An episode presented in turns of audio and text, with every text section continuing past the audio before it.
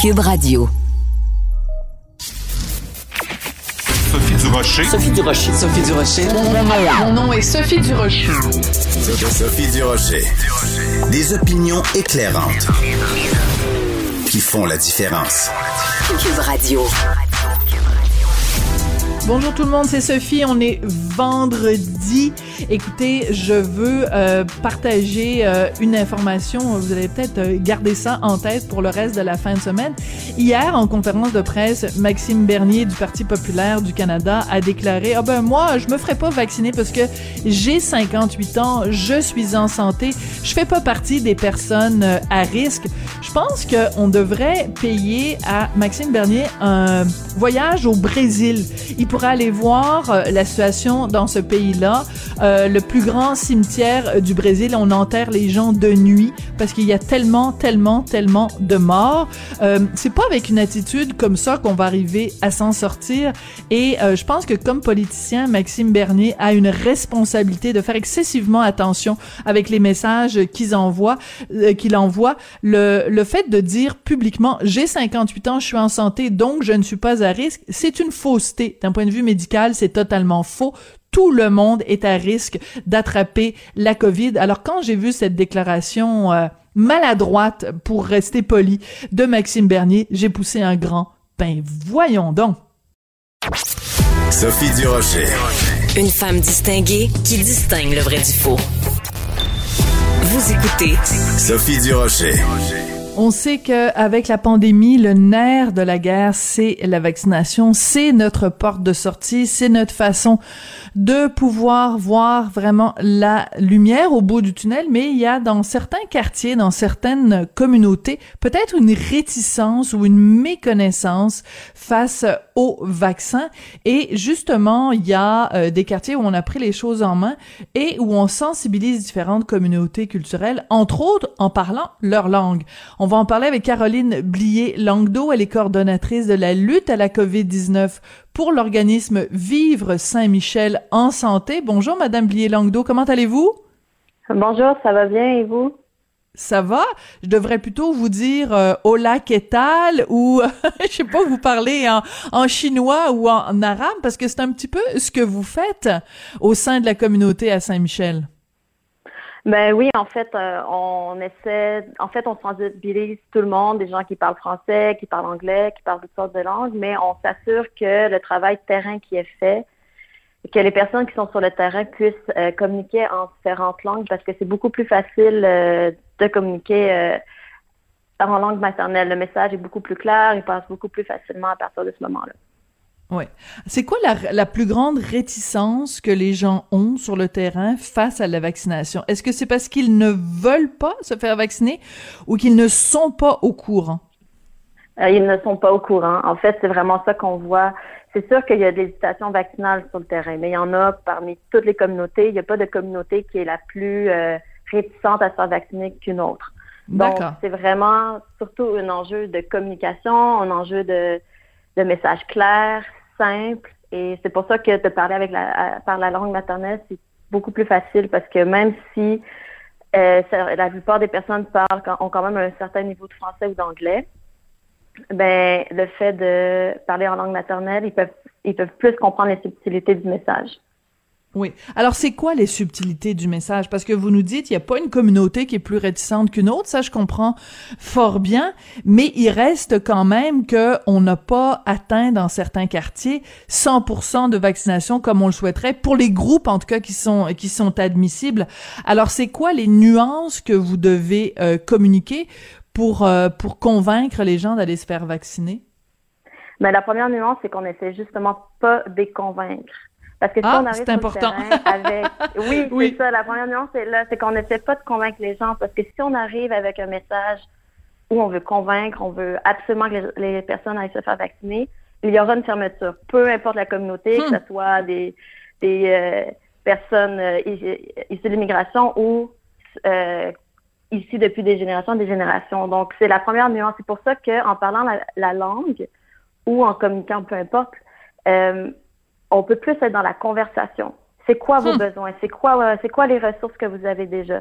Et donc, une conversation plus globale où la personne peut s'exprimer sur son vécu, c'est vraiment ça qui est la porte d'entrée euh, vers la vaccination. Parce que des fois, il y a des personnes qui ont, qui ont des craintes parce que toutes sortes euh, de mes informations sur la vaccination qui circulent. Mm-hmm. puis, par exemple, l'AstraZeneca, il y a plein de gens qui ne veulent pas se faire vacciner avec ce vaccin-là. Donc, ça l'ouvre la conversation, c'est beaucoup plus fluide, beaucoup plus euh, facile de communiquer. Et donc, on est moins dans des messages tout canés de Ah, puis vous pensez à ça ou quoi que ce soit. Donc, c'est la, grosse euh, la grosse nuance qu'on est capable de faire. Mais c'est extrêmement intéressant ce que vous nous dites, c'est que dans le fond, vous êtes beaucoup plus dans une démarche euh, d'écoute que d'une démarche de, de de dire ou de parler. C'est le bon vieux proverbe, il y a une raison pour laquelle on a deux oreilles et juste une bouche, c'est que c'est deux fois plus important d'écouter que, de parler. Oui, c'est vraiment, la démarche qu'on essaie d'avoir. Puis dès le début, c'est ça qu'on voulait, parce qu'on sait que la vaccination pour plusieurs personnes, c'est très sensible. Il y a des gens qui vont pas vouloir se faire vacciner pour toutes sortes de raisons. Ça peut être des raisons médicales, ça peut être euh, des histoires qu'ils ont entendues ou quoi que ce soit. Et donc, c'est vraiment la première, la première réaction à avoir. C'est et vous, comment vivez-vous ça? Est-ce que vous envisagez vous faire vacciner? Pouvez-vous nous expliquer pourquoi? Euh, est-ce que vous connaissez les ressources? Avez-vous besoin de plus d'informations? Nous, on y va vraiment pour informer, donner de l'information et euh, que ce soit sur Internet, mais souvent les gens n'ont même pas Internet, donc on a des pamphlets, hmm. on a ben, des pamphlets, on a des, des documents qui vulgarisent la vaccination et les différents types de vaccins. Parce qu'il y a énormément de questions et de questionnements et d'ambiguïté autour de la vaccination, malgré tous les efforts qu'on fait. Là. Oui, c'est ça, parce que ben nous, euh, on, évidemment, moi je suis dans les médias, vous vous êtes euh, dans, dans, dans le communautaire, mais on, on le sait, on est on est au courant qu'il y a des points de presse euh, réguliers du premier ministre, Dr Arruda, ministre Christian Dubé, mais il y a sûrement plein de gens sur le terrain qui un n'ont pas une télé, n'ont pas la radio, ou, ou vous venez de le dire, n'ont pas accès à Internet, donc il y a tout un pan de la population. On a beau euh, faire des messages, faire des publicités avec François Bellefeuille ou peu importe, le message ne se rend pas jusqu'à ces gens-là. Exactement. Puis c'est pour ça que nous, à Saint-Michel, comme dans plein de quartiers à Montréal, on, a on a un projet qui est commun, qui est en arrimage avec le CIUS, avec la DRSP, avec la Croix-Rouge. Il y a plein d'efforts, puis surtout le milieu communautaire. Donc, on essaie vraiment, parce que le tissu euh, communautaire, des organismes communautaires, est très fort et on le sollicite énormément en ce moment, il faut le dire, mais c'est souvent mhm. la porte d'entrée vers ces personnes-là parce que c'est des personnes qui souvent ont des manques de ressources. Ils doivent être accompagnés sur plein, plein de choses, puis surtout quand ils sont des nouveaux arrivants, ça peut être euh, plus difficile de, de connaître les codes ou quoi que ce soit. Donc, ces organismes-là sont vraiment là pour les accompagner. Il y a tout un travail qui est fait sur le terrain, mm. déjà en amont, avant la COVID. Et donc, c'est de prendre toutes ces ressources-là qui existent hmm. Et de l'arrimer, euh, de l'arrimer dans un même projet. C'est ce qu'on fait à Saint-Michel. Puis d'ailleurs, le projet, euh, on l'appelle le projet confiance pour redonner confiance ah à la population. Oui, c'est le nom du projet à Saint-Michel, ouais. Ah ben j'adore ça. Mais non, mais non, mais c'est très très très bien euh, trouvé et euh, c'est important aussi de le mentionner, c'est-à-dire que on a beau dire ah ben là c'est facile aller euh, prendre un rendez-vous pour se faire vacciner, vous avez juste à aller sur Clic Santé. Ouais, ben attends deux secondes là. Si j'ai même pas internet à la maison, si moi mon mon souci dans la vie c'est de manger trois fois par jour et de nourrir mes enfants, euh, j'ai pas d'argent pour avoir euh, internet, j'ai pas d'argent certainement pas pour avoir un ordinateur. Donc des choses que des fois on peut-être on prend pour acquis, puis on oublie que ben il y a tout un pourcentage de la population qui n'a pas accès à ça. C'est exactement ça, puis c'est vraiment le, nerf de la guerre là dans dans nos actions, c'est comment rendre accessible l'information. Puis je vous dirais que moi, ça m'a beaucoup ouvert les yeux sur oui. Euh, la communication sur le fait que c'est faut vraiment être aussi dans des messages qui sont clairs, qui sont simples. Euh, des fois, c'est des, c'est des mots vraiment simplifiés. Nous, on est dans nos choses, on se comprend, mais il faut toujours se mettre à la place de la personne qui reçoit le message. Et hmm. euh, donc, euh, oui, oui, c'est ça. ça. Ça fait vraiment une grosse différence. Puis c'est pour ça que nous, par rapport à la fracture numérique, on s'assure toujours d'avoir des documents papier, puis il y a des personnes, des brigades qu'on appelle, des brigades de sensibilisation, qui font du porte-à-porte, qui circulent dans les rues et qui euh, donnent des trousses avec du gel, du masque et tout un paquet d'informations ah, papier qu'on essaie de hum. traduire en plus de langues possibles, les langues les plus parlées euh, dans le quartier. Donc, juste euh, en ce moment, à Saint-Michel, vous traduisez dans combien de langues? Juste pour nous donner une idée, parce que il y a plein de gens qui nous écoutent, puis dans leur quartier à eux, ça va être d'autres langues qui vont être les plus euh, les plus communes. Mais juste pour prendre l'exemple de Saint-Michel, combien de langues? Ben nous, on s'assure toujours qu'il y a des messages, bien sûr, français-anglais. Ensuite, il y a espagnol, arabe. Là, on essaie d'avoir du vietnamien, du créole, c'est certain. Donc, c'est ça. C'est vraiment ces, ces langues-là qui sont les plus parlées à à Saint-Michel, mais c'est sûr qu'il y a toute une panoplie d'autres langues, mais euh, c'est un travail de fond qu'on essaie de faire. Puis c'est pour ça, là, justement, hier, il y avait une, une couverture sur euh, Saint-Michel aussi, puis euh, il y a une femme qui a entendu qu'on cherchait qu'on cherchait quelqu'un pour l'interprétariat pour le vietnamien, puis il y a eu un contact qui a été fait par la population à, travers ça. Donc c'est vraiment très encourageant. Hmm. Ça veut dire que la population aussi veut participer à donner ce message-là, à faire en sorte que le message passe dans leur communauté. Ouais. Alors là, on parle, bon, entre autres, de la vaccination, mais j'imagine, tu sais, mettons en conférence de presse, euh, docteur Arruda dit, euh, bon, ben, à l'extérieur, si vous êtes deux personnes euh, qui sont en couple, mais qui n'habitent pas dans le même lieu, vous devez porter le masque si vous êtes à moins de deux mètres on est rendu là, je veux dire, il y a des gens là que vous rencontrez au quotidien, ça doit leur passer mais 92 milliards de pieds par-dessus la tête. Oui, c'est sûr que là on est vraiment beaucoup dans la vaccination, les gens sont plus ouverts à discuter de la vaccination parce que les gestes barrières ou les mesures sanitaires, on les entend depuis un an. Donc souvent c'est plus de, de rappeler, de demander euh, c'est quoi les gestes barrière, oui, on va plus dire mesures sanitaires parce que gestes barrière, encore une fois, c'est c'est une expression que les personnes ne connaissent pas. Oui, euh, c'est fou, hein? donc, oui, c'est ça. Faut vraiment, faut vraiment euh, se remettre dans la, dans la peau des gens. Puis, une des choses qu'on essaie de faire, c'est de, les rappeler, de leur demander c'est quoi qu'ils font à la maison, euh, est-ce que vous vous souvenez que ça? Mais généralement, les gens, ils sont, ils sont plus pas fermés, mais disons sont comme ok, on, on, connaît, on connaît, on peut passer à autre chose. C'est pour ça qu'on est vraiment aussi dans une démarche de ressources. Puis vous savez, si vous avez besoin de vous isoler, il y a telle, telle, telle euh, ressource.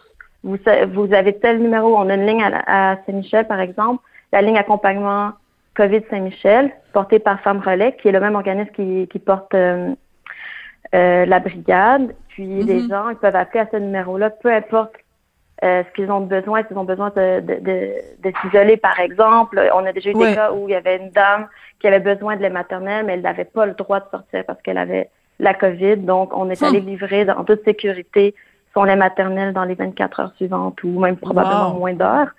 Donc, c'est ça, il y a vraiment, c'est vraiment une démarche. On est là pour vous plutôt que par la bande, on passe les messages. Bien entendu, on est là pour sensibiliser aussi, mais on est surtout là pour donner des ressources y compris pour la vaccination, parce que... Oui, allez-y. Non, non, allez-y vous. c'est vous l'interviewé. D'accord. non, j'allais dire, c'est justement une des raisons pour lesquelles on met tellement d'efforts pour euh, rejoindre les gens en langue maternelle pour la vaccination, parce que c'est des personnes qui ont qui sont souvent particulièrement à risque, qui ont qui travaillent dans des conditions un peu mm. moins euh, un peu moins, disons, adaptées à la situation actuelle. Et donc, c'est vraiment important d'aller rejoindre ces personnes-là. Oui. Je veux revenir sur quelque chose que vous avez dit plus tôt, puis c'est tellement important, Madame Blier-Langdo. Vous avez dit même les gestes barrières, c'est une expression et, nous, on préfère dire, c'est quoi, vous dites à la place les mesures sanitaires ou quelque chose comme ça. Et c'est tellement important ce que vous dites parce que les, les, les gens dans les ministères, puis même notre premier ministre qui fait des gros efforts quand même pour parler comme tout le monde, puis là, moi, je parle, je parle que, je parle comme vous, euh, et mais même à ça, on, on se rend pas compte à quel point il y a tout un vocabulaire depuis le début de la pandémie qui est un, vocabulaire pointu. Et quand on est sur le terrain, ben, il faut utiliser des mots simples que tout le monde va comprendre. C'est extrêmement important ce que vous dites là. Oui, vraiment. C'est vraiment vers ça qu'on essaie d'aller de plus en plus. Puis justement, avec euh, les l'équipe de communication du Suisse de l'Est de l'île, euh, le Suisse avec lequel euh, on travaille euh, est très, très euh, ouvert à réviser sa manière de, de, communiquer pour certaines choses, pour les affiches, parce que souvent, il y a énormément d'informations. Donc, c'est tout un travail vraiment qu'on essaie de faire en amont. Puis, effectivement, c'est un vocabulaire qui est très pointu et qu'on se rend souvent pas compte. Donc, c'est vraiment de voir comment comment ouvrir la porte autrement avec des mots plus simples. Oui. Euh, je veux revenir sur euh, les, les raisons euh, pour lesquelles les gens ont des réticences à la vaccination. Vous nous avez dit, bon, il y a des raisons, parfois des raisons médicales. Bon, on a tellement, tellement entendu parler de l'AstraZeneca qu'en effet, dans une partie de la population, il y a encore des réticences basées là-dessus. Est-ce qu'il y a des gens qui ont, je vous pose la question comme ça, là, vous n'avez pas besoin d'en pointer une en particulier, mais est-ce qu'il y a des gens qui ont des réticences pour des raisons religieuses? Euh, pas à ma connaissance. Je suis pas en train de dire que ça n'existe pas, mais nous sur le terrain, c'est pas ça qu'on euh, c'est pas ça qu'on voit. On voit bah plutôt la méconnaissance médicale. Pourquoi la vaccination arrive si tôt? Parce que les vaccins, justement, ça prend plutôt deux ans. Donc, mm-hmm. c'est d'essayer d'expliquer qu'il y a plein de raisons positives qui font en sorte que la vaccination est arrivée plus vite. Mais sur le terrain, c'est pas c'est pas ce qu'on entend. D'accord. Je vous posais la, question. Mhm. Non, je vous posais la question parce que, ben, vous savez, hein, il y a quelques semaines, on a eu euh, des évêques euh, catholiques qui, qui avaient des réticences par rapport à certains des vaccins, parce que certains des vaccins avaient été développés à partir de cellules euh, de, dans les années 70, là, des cellules qui étaient issues de d'avortement. Donc, il y avait des évêques catholiques qui avaient dit ah ben non, nous on peut pas vous encourager à faire ça. Donc c'est pour ça que je posais la, question. Donc, ça aurait pu être une réticence, euh, en effet, auprès de, de certaines euh, communautés. Donc, euh, l'information médicale est évidemment importante. Puis en même temps, c'est important. C'est, c'est bizarre cette histoire de vaccination parce qu'on veut évidemment que le plus de gens se fassent vacciner. Puis en même temps, la vaccination n'est pas obligatoire. Donc, c'est la limite qu'on, qu'on, que vous pouvez pas non plus traverser puisque c'est pas quelque chose qui est qui est obligé là. Oui, effectivement, on ne peut pas forcer personne, puis faut être dans le respect de cette euh, comment dire faut respecter les choix individuels de chacun, que ce soit envers le choix du vaccin en question, ou le choix de ne pas se faire vacciner ou pas. Mais c'est sûr que nous, on croit à la vaccination, on espère que les gens se fassent vacciner pour leur propre bien aussi d'une certaine manière. Mais euh, mais on peut pas, on ne peut pas obliger, puis ça, ça, ça, ça, poserait plein d'enjeux éthiques si on le faisait. Bien sûr. Euh, nous, on rentre on rentre pas là-dedans. On y va vraiment en mode écoute, comme on disait plus tôt. Ouais. Ben écoutez, moi je voulais absolument vous parler parce que je trouve que le travail que vous faites sur le terrain est extrêmement euh, important et je vois euh, en vous parlant que vous, vous vous répondez à toutes sortes de questions et euh, surtout cette approche-là d'être beaucoup plus dans l'écoute que dans la dans l'imposition. En fait, c'est vraiment drôlement intéressant. Ben écoutez, vous le faites vous à Saint-Michel, mais plein d'autres équipes le font dans d'autres quartiers, dans d'autres villes aussi. Puis ce travail-là communautaire est tellement important parce que c'est comme ça qu'on va s'en sortir. Alors, euh, ben écoutez, merci beaucoup d'avoir pris le temps aujourd'hui d'être venu euh, nous, nous expliquer comment vous travaillez sur le terrain. Puis salutations à tous vos collègues de travail qui font un, travail communautaire absolument exceptionnel euh, dans les différents quartiers au Québec. Mais merci beaucoup, merci de, de m'avoir invité. C'est un plaisir. Bien sûr, ben un plaisir partagé. Caroline Caroline Blier Langdo donc elle est coordonnatrice de la lutte à la Covid-19 de l'organisme Vivre Saint-Michel en santé. Je trouvais que c'était important d'en parler aujourd'hui parce que regardez comment euh, ça se passe, tu sais dans les dans les officines gouvernementales, on prend des décisions euh, pour l'ensemble du Québec, mais regardez la façon dont on doit, après ça, sur le terrain, prendre ces informations-là, le découper en petits morceaux, l'expliquer, mettre ça en des termes simples que tout le monde va comprendre, traduire ça en différentes langues, le publier sur un truc papier parce que la plupart des gens n'ont pas accès à Internet. C'est toutes sortes de choses auxquelles on pense pas. On se dit, ah oh ben là, campagne de vaccination, on fait ça pour l'ensemble du Québec.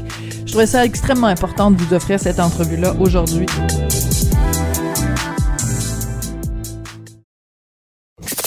Avertissement. Cette émission peut provoquer des débats et des prises de position pas comme les autres. Vous écoutez Sophie Durocher. Est-ce que c'est de l'opportunisme politique? Est-ce que c'est sincère, la décision d'Aaron O'Toole, donc, de changer euh, de capot, de virer au vert dans euh, son attitude face à la taxe carbone? On va parler de tout ça avec Jean-François Lisée, ex-chef du Parti québécois, commentateur, auteur, journaliste. Jean-François, bonjour. Bonjour, Sophie. Est-ce que Aaron O'Toole est en train de faire du greenwashing, c'est-à-dire ces, ces entreprises qui font semblant d'être pour l'environnement alors que ça, ça leur passe huit pieds par-dessus la tête? Ben, euh, lorsqu'on regarde euh, le, programme lui-même, euh, s'il avait été publié par un autre parti il y a 15 ans, on aurait dit, ou il y a 10 ans, on aurait dit, c'est sérieux. C'est sérieux. Mm-hmm. Évidemment, Greenpeace aurait dit, ça, ça ne suffit pas, mais ce, ce, n'est pas que de la décoration, comme Andrew Scheer, par exemple, pouvait dire que c'est de la décoration pour, pour, pour pouvoir dire quelque chose. Euh, mais euh, le plan euh, qu'il a, qu'il a déposé, ce qui est extraordinairement euh, nouveau pour le Parti conservateur, c'est qu'il impose une tarification au carbone, ce qui est euh, une façon nécessaire de réduire l'empreinte carbone des sociétés, et que jusqu'à la veille, mm-hmm. le Parti conservateur avait fait campagne constamment en disant qu'il ne fallait pas tarifer le carbone ou le taxer ou quoi que ce soit, et même, moi, j'avais dénoncé euh, les, les, publicités mensongères euh, qui avaient été faites par les conservateurs lors des dernières élections, au Québec en particulier, parce que nous, comme on a notre bourse du carbone, on n'a pas la taxe carbone des fédéraux. Voilà. Et ils nous disaient dans des publicités télé qu'on allait payer plus cher à, à, la pompe à cause de la taxe fédérale, ce qui était faux. Alors, euh, donc, ils n'avaient aucune inhibition dans leur idée d'être contre la taxe il n'était pas contre le niveau de la taxe, il était contre le principe de la taxe. Exactement. Et, ça fait 15 ans qu'il disait ça. Alors, le changement, il est majeur. D'un point de vue écologiste, on dit, bon, ben enfin, maintenant, les quatre grands partis sont sérieux, ils, n'en font pas assez, mais ils sont sérieux. Euh, et il y a des éléments dans la plateforme d'Auto qui va plus loin que ce que dit euh, que ce que disent les libéraux, par exemple. Euh, il, est, défavorable à ce qu'on ait une tarification pour les importations étrangères de produits qui, euh, qui, qui n'ont pas de taxe carbone ou qui ont une empreinte carbone mm-hmm. qui, qui, est plus basse. Par exemple, nous ici, euh, notre aluminium est, est, est concurrencé par l'aluminium chinois où euh, la composition carbone dans la production est beaucoup plus élevée. Ben, lui, il dit on va, on va les taxer, tant qu'ils prennent plus de carbone que nous pour faire leur aluminium, ça va coûter plus cher à l'entrée. C'est une idée que les écolos défendent depuis des décennies. Et là, c'est dans le programme conservateur. Alors, il faut dire, c'est une bonne idée. Évidemment, est-ce qu'il y a un objectif politique? Oui, il aimerait ça être premier ministre. Il aimerait, ça être premier ministre. Puis il se dit, ben, en 2021, euh, tu ne peux pas avoir une majorité, tu peux pas aller chercher, lui, ce qu'il veut, c'est plus d'électeurs au Québec et plus d'électeurs en Ontario, qui sont plus euh, soucieux de l'environnement qu'évidemment tous les électeurs qu'il a, lui, en Alberta mm-hmm. et en Saskatchewan. Et il veut leur dire, ben, si l'absence de plan environnemental vous empêchait, c'était la chose qui vous empêchait de voter pour nous, ben maintenant, vous allez pouvoir voter pour nous. Oui, mais, en même temps, oui, c'est ça, parce que tu l'as mentionné, ces électeurs en Alberta, évidemment, en Alberta, on est plutôt, euh, on aurait plutôt tendance soit à être climato-sceptique ou, sans en faire une caricature, on a tendance, en tout cas, c'est sûr, à pas aimer ce genre de, de, de mesures euh, pro-environnement. Donc, euh, c'est vraiment, à la base, d'après toi, purement électoral. Donc, il a regardé les chiffres en disant combien de nouveaux électeurs je peux aller chercher sans trop en perdre. il a fait 2 plus 2 égale 4, puis euh, voilà. Mais est-ce que, est-ce que ça correspond uniquement à une manœuvre électorale ou il y a une certaine sincérité de sa part, d'après toi? À la fin, peu importe. Oui. À la fin, si on veut oui, sauver vrai que dans le fond, on s'en fout. Oui. si on veut, on veut sauver la planète, tout est bon pour sauver la planète. Mais tu as raison de, de, souligner que les conservateurs euh, de l'Ouest sont réfractaires. Il y a trois semaines, il y a eu un congrès où 54% de ces délégués ont voté contre une résolution qui disait que le changement climatique était vrai. Ça veut dire que 54 de ces délégués disent que c'est pas vrai. Et là, ils se retrouvent avec un plan dont la première phrase, c'est le changement climatique est vrai. Alors, la question qui se pose, c'est quelle sera l'ampleur de la révolte interne des conservateurs mm. contre mm. ce retournement? Et on pouvait penser que euh, M. Otto l'avait euh, préparé ses arrières, mais des journalistes disent qu'il n'avait même pas consulté son caucus de députés qui ont été pris par surprise. Mais ça, c'est un peu impardonnable. C'est incroyable, c'est incroyable. Alors, là, là c'est vraiment, on appelle ça du, euh, du brinkmanship, c'est-à-dire de poser un geste sur euh, à côté du précipice en se disant c'est le seul geste que je peux poser pour forcer le jeu euh, et là je vais triompher ou mourir. Et, et je suppose que son calcul c'était si je le soumets à mon à mon caucus, c'est sûr qu'il y a une partie du caucus mm-hmm. qui va être contre, ça va couler, donc etc.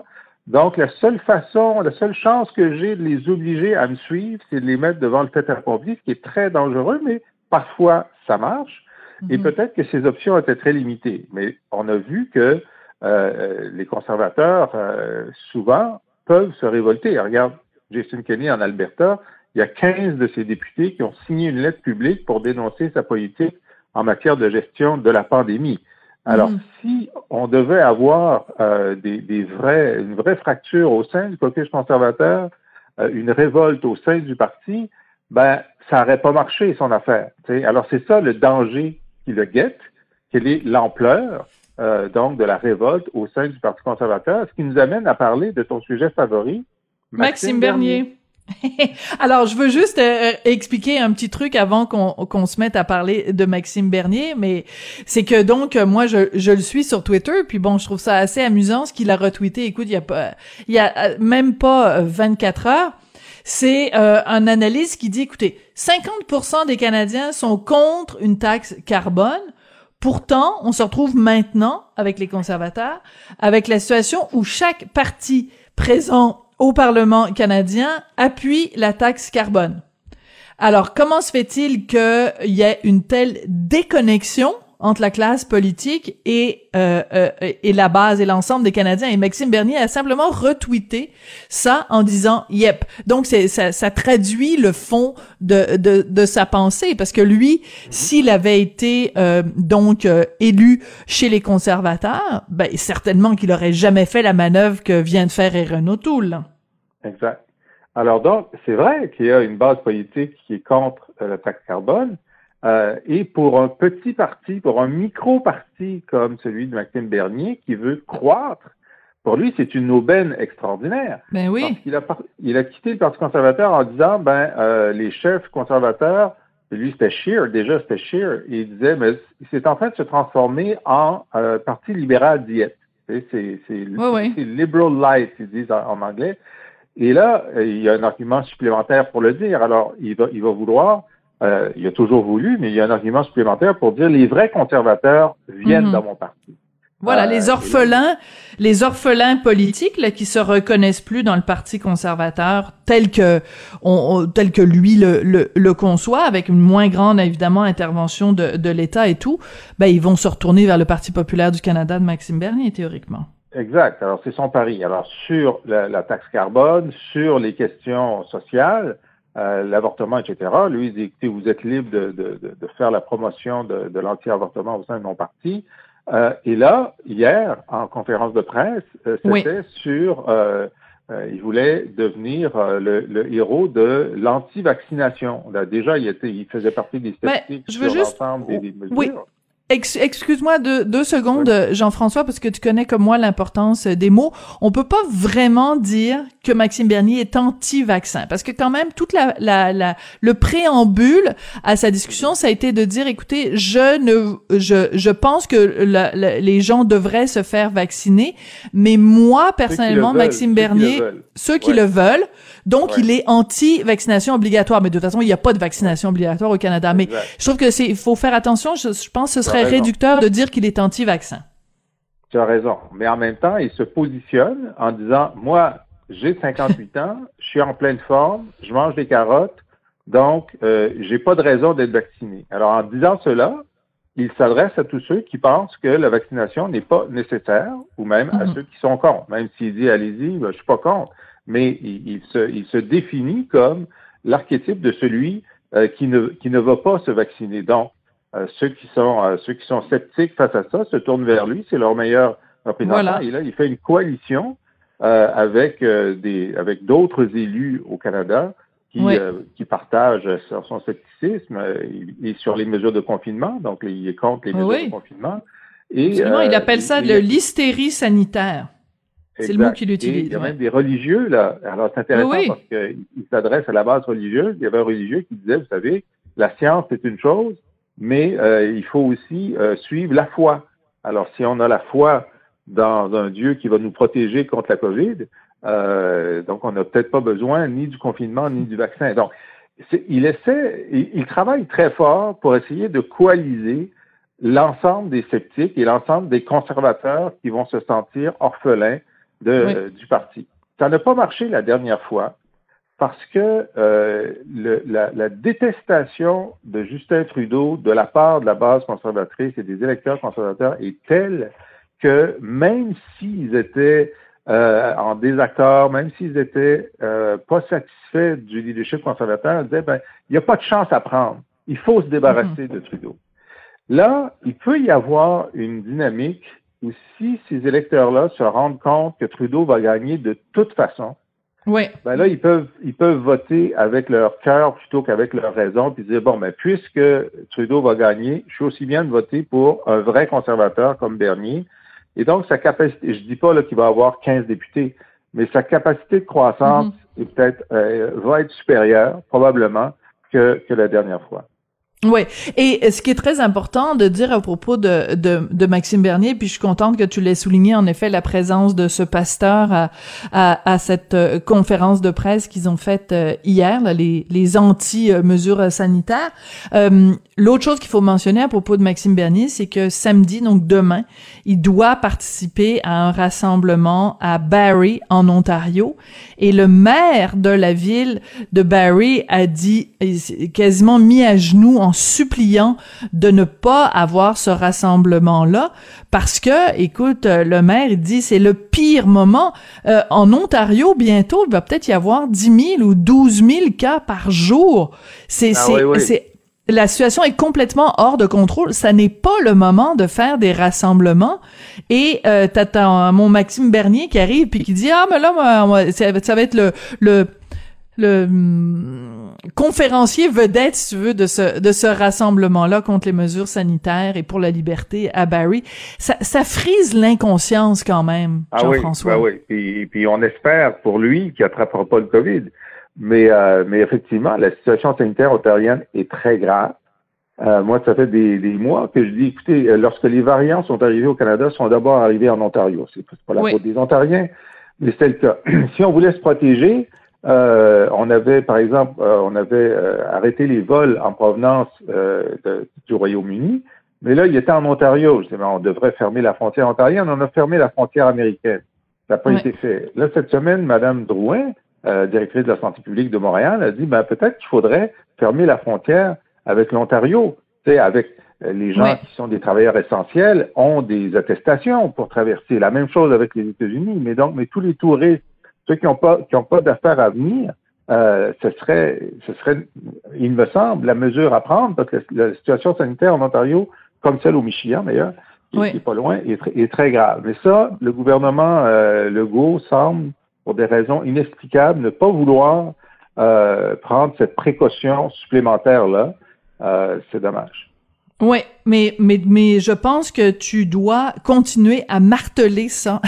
Et moi, je t'appuie, je suis équipe lisée dans ce dossier-là parce que euh, ça suffit. Là, il faut pas refaire la même erreur.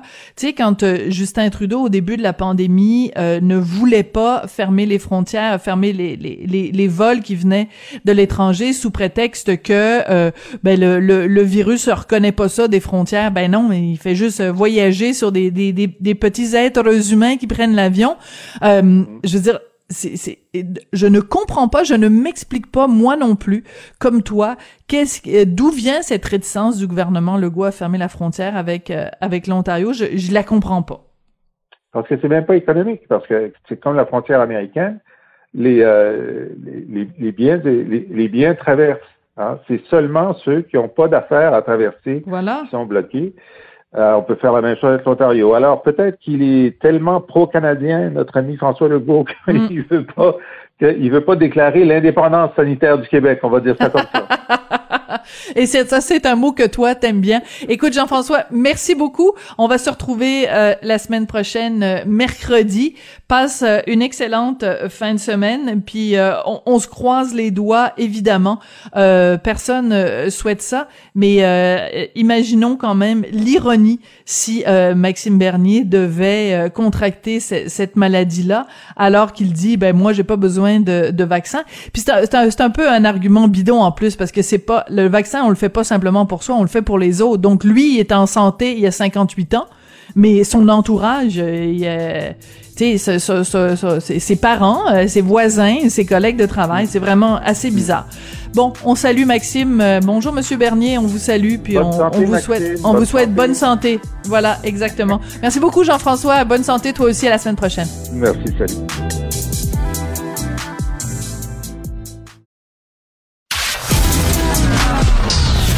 De la culture aux affaires publiques. Vous écoutez Sophie Durocher, Cube Radio. Il y a une campagne euh, de visibilité qui a commencé il y a deux jours. Euh, découvrons-nous. C'est pour sensibiliser autant le public que l'industrie audiovisuelle à la diversité avec un grand D. Donc, euh, on nous dit que nos écrans, que ce soit au cinéma ou à la télé, sont encore trop monochromes, trop homogènes. Donc, il faut qu'il y ait une meilleure représentativité de la population sur nos écrans. Il y a plusieurs ambassadeurs pour cette campagne-là. Il y a Mehdi Boussaïdan, il y a Mélissa Bédard, Adib Al-Khalidé, mais il y a aussi ma prochaine invitée, Kate Lessard, Kate Lessard qu'on a connue bien sûr parce que c'est la première euh, femme transgenre à avoir participé à la télé-réalité Occupation Double. Elle est au bout de la ligne. Bonjour Madame Lessard. Allô Sophie, ça va bien? Très bien, merci. Et vous, écoutez, on, le sent déjà dans le, ton de votre voix. Vous êtes quelqu'un de super enthousiaste, toujours euh, optimiste. Alors, euh, pourquoi est-ce que vous avez accepté de faire partie de cette campagne-là qui réclame plus de diversité à l'écran? Ben, en fait, écoute, regarde, déjà là, ça le dit, ça le dit déjà, euh, la diversité. C'est comme ça qu'on m'a quand même connu à la télévision, à la télévision, en tant que la première femme trans. Donc, pour moi, c'est un message qui est super important. Et je trouve que faut en parler parce que ça fait même pitié des fois quand je regarde la télévision. Je trouve que la télévision ne reflète pas nécessairement notre société d'aujourd'hui. Je trouve ça très triste. D'accord. Mais Madame Lessard, je vais faire l'avocat du diable, si vous le permettez. Euh, ben oui. Je, je vais, je vais vous poser la question, je ne sais pas, connaissez-vous les chiffres? C'est quoi le pourcentage? Mettons, on prend le Québec. C'est quoi le pourcentage de la population au Québec qui est transgenre? on est, on n'est pas tant que ça, je te dirais, mais de plus en plus. Je pourrais pas dire le pourcentage exact, mais c'est quand même intéressant à quel point que je vois qu'il y a de plus en plus de personnes transgenres quand je vais faire les conférences dans les écoles secondaires. Les jeunes sont ouverts à ça, les jeunes connaissent cette réalité-là, donc ils peuvent s'identifier à ça quand, c'est le cas. D'accord. Mais mettons, on prend un chiffre, hein? Mettons que c'est 0,01% de la population qui est transgenre. Quand vous dites, euh, puis je respecte tout à fait ça, quand vous dites des fois ça fait pitié à quel point euh, ça reflète pas la réalité à la télé. Mais est-ce que à la télé, on devrait avoir 0,01% des comédiens qui sont transgenres? En fait, je parle pas juste des transgenres, je parle vraiment de la diversité dans toutes ses formes. Donc, je parle vraiment autant de diversité corporelle, autant la couleur de la peau, autant les origines, les ethnies. C'est vraiment ça, en fait, le message. C'est, c'est pas juste les personnes transgenres, c'est vraiment une, la diversité au complet. D'accord, mais je comprends, mais on, on, nous dit il y a plusieurs ambassadeurs pour cette campagne-là. Alors comprend, il y a Adib Al-Khalidé, lui est arrivé au Québec, il y avait euh, euh, huit mois. Euh, Mélissa Bédard est arrivée au Québec à neuf mois. Donc on comprend quand on parle d'Adib Al-Khalidé, bon, il est d'origine, je pense, irakienne. Mélissa Bédard, je pense qu'elle est d'origine haïtienne. Euh, Cynthia Wimae, bon, elle est d'origine à la fois asiatique et euh, québécoise. Donc on peut dire, ben, il y a une, une, une grande proportion de la population québécoise qui est, mettons, d'origine haïtienne, donc c'est normal que ça se reflète à la télé. Mais j'essaie de comprendre euh, le, message qu'on nous envoie en disant, ben, Kate Lessard est ambassadrice. Est-ce que, est-ce qu'il y a un manque de représentation des personnes transgenres à la télé? C'est ça que je veux savoir. Clairement. Clairement. Puis je te dirais aussi, euh, on a déjà vu euh, des personnages transgenres à la télévision qui ont été joués par des comédiens qui ne sont pas. En fait, j'aime ça parce que je respecte ça, c'est le, travail d'un comédien, mais je trouve qu'on devrait laisser place un petit peu plus quand je dis la diversité. Oui, justement, des personnes transgenres qui pourraient jouer des rôles transgenres. Je trouve ça très important. D'accord. Donc, par exemple, est-ce que vous faites référence à Christian Bégin qui, dans une série à Télé-Québec, jouait le rôle euh, d'une d'une personne transgenre? Est-ce que ça vous a ça vous a agacé de voir qu'on aurait pu prendre euh, euh, quelqu'un qui l'est transgenre? Ben un petit peu. Je me suis dit, c'est agacé, c'est un grand mot honnêtement, parce que comme je te disais, comme je respecte totalement le travail d'acteur, je, je pense que c'est ça justement, c'est d'incarner ce personnage-là. Mais je pense a personne de mieux placé qu'une personne transgenre pour jouer une personne transgenre. D'accord. Est-ce que vous pouvez nous dire, Kate, quel est le pourcentage de comédiens, comédiennes transgenres à l'Union des artistes? Est-ce que vous pouvez nous dire, bon, par exemple, euh, on a donné la job à Christian Bégin pour jouer le rôle d'une personne transgenre, mais il y a euh, 25 euh, comédiens, comédiennes à l'Union des artistes qui auraient pu faire le travail à sa place? Non, j'ai pas de pourcentage pour toi, mais je suis persuadée qu'il y a des personnes, beaucoup de gens qui vont faire les auditions pour ce genre de rôle-là, mais qui l'ont pas nécessairement parce que c'est pas nécessairement des visages connus. Mais, mais vous comprenez où je veux en venir, Kate, c'est que moi, je suis tout à fait pour qu'on dénonce quand il y a euh, une, une discrimination, ou quand on met des, des, bâtons dans les roues, quand on, quand on euh, euh, prive quelqu'un de travailler alors que cette personne-là est euh, compétente et talentueuse. Mais j'ai un problème quand on, on on, laisse sous-entendre que il y aurait par exemple des parce que moi personnellement des comédiens transgenres j'en connais une là celle qui jouait euh, elle vient de sortir un livre et je suis vraiment désolée c'est parce que je suis pas bonne avec les noms je me souviens plus de, de, de son nom Gabrielle et je me souviens plus de son nom de famille. Mais je veux dire c'est pas comme s'il y avait un énorme bassin de comédiens comédiennes transgenres et que chaque fois que un auteur de série télé ou un auteur pour le cinéma écrivait un rôle personnage transgenre qu'il avait un bassin de comédiens, comédiennes parmi lesquels il pouvait choisir. Mais si on se pose la question, pourquoi il n'y a pas un bassin d'acteurs qui seraient transgenres? Moi, je suis certaine à 1000% qu'il y en a plein, plein, plein, mais on les a juste pas encore vus. Je pense que c'est là la question. Puis c'est là aussi le but de la campagne. C'est juste, en fait, d'en parler. C'est d'en parler que les gens s'en rendent compte, que les gens le savent, que le, que le mot se passe finalement puis que ça, porte à réflexion. Ouais. Mais donc, ce que vous, la question que vous posez, c'est est-ce qu'il y en a euh, plusieurs qui sont qui sont qui sont comédiens euh, et à ce moment-là, on leur donne pas les rôles? En tout cas, moi, je, je pense le débat est peut-être lancé, mais euh, l'autre aspect de la question, Madame Lessard, ceci dit en tout respect, le rôle d'un comédien, c'est quoi? Christian Bégin euh, il est euh, hétéro aux dernières nouvelles. Il peut très bien demain matin jouer le rôle de quelqu'un qui est, gay. Euh, il est comédien, mais demain matin il peut jouer le rôle de quelqu'un qui est médecin ou qui est multimillionnaire ou jouer le rôle de quelqu'un qui est pharmacien, mais il est pas pharmacien.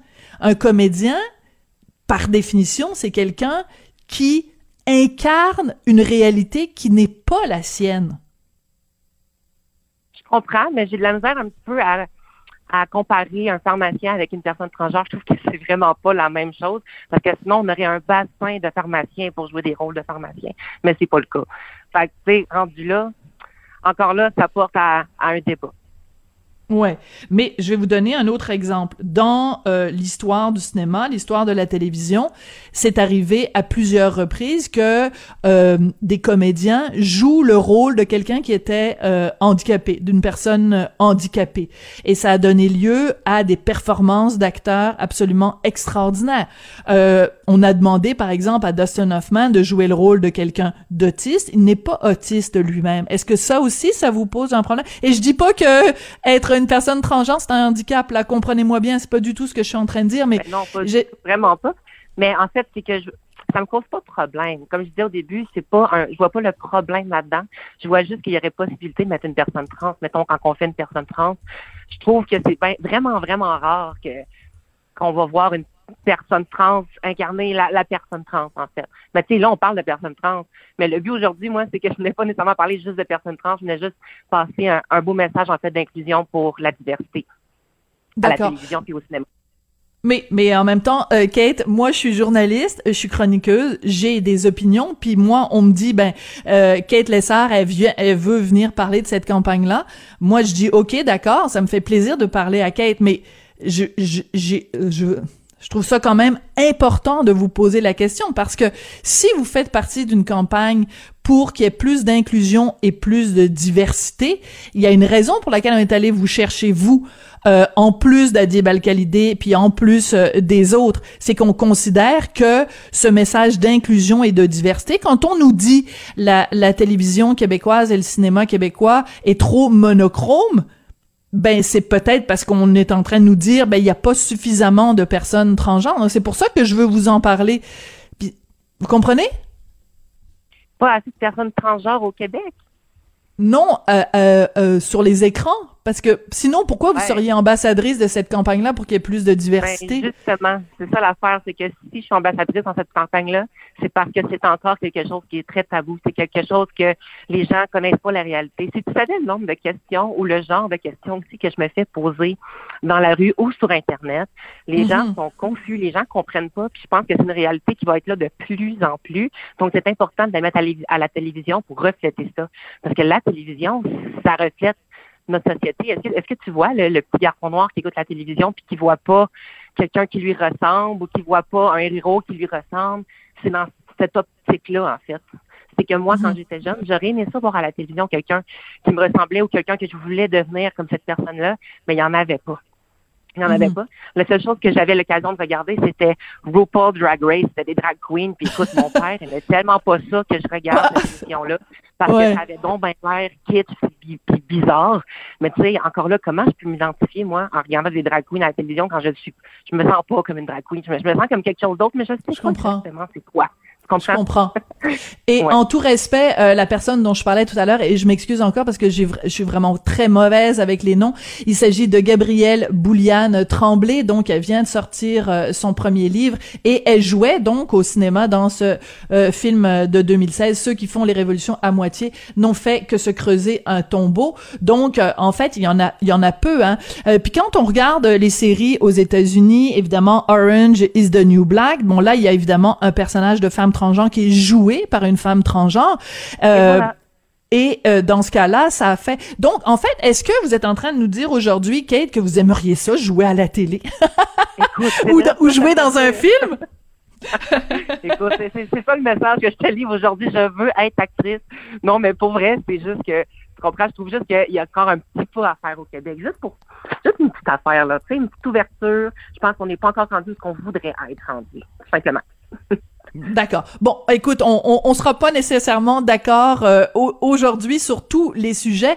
Euh, je veux juste euh, vous dire, Kate, mon euh, non, faut que je fasse attention évidemment de pas mégenrer. Euh, ma nièce est devenue mon neveu, donc j'ai un neveu transgenre Ah! et que- oui?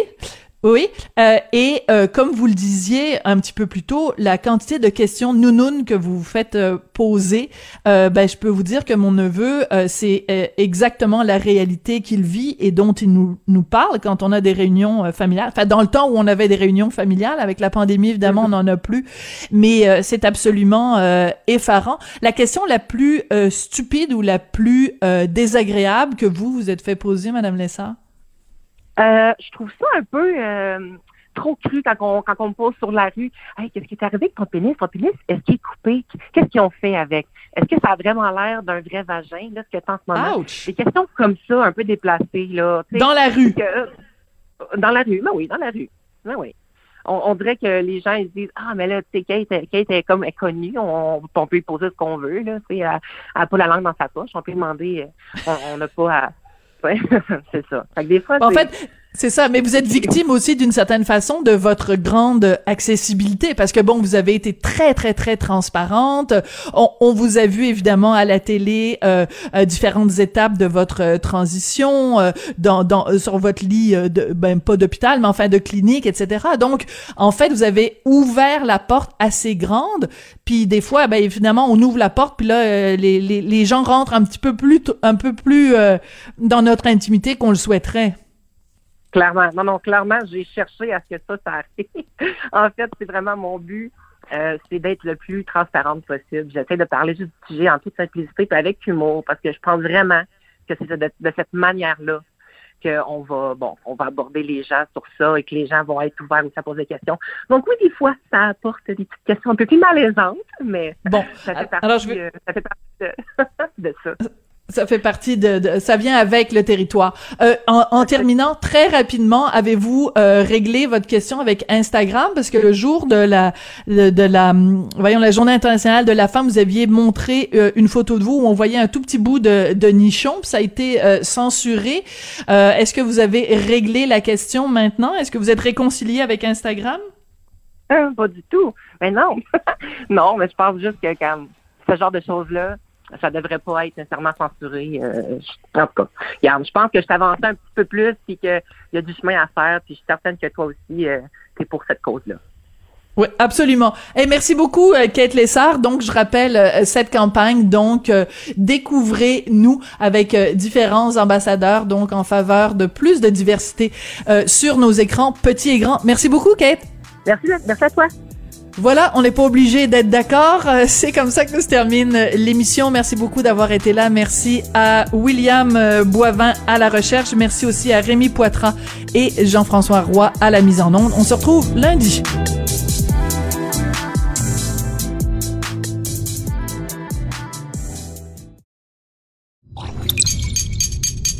Cube Radio.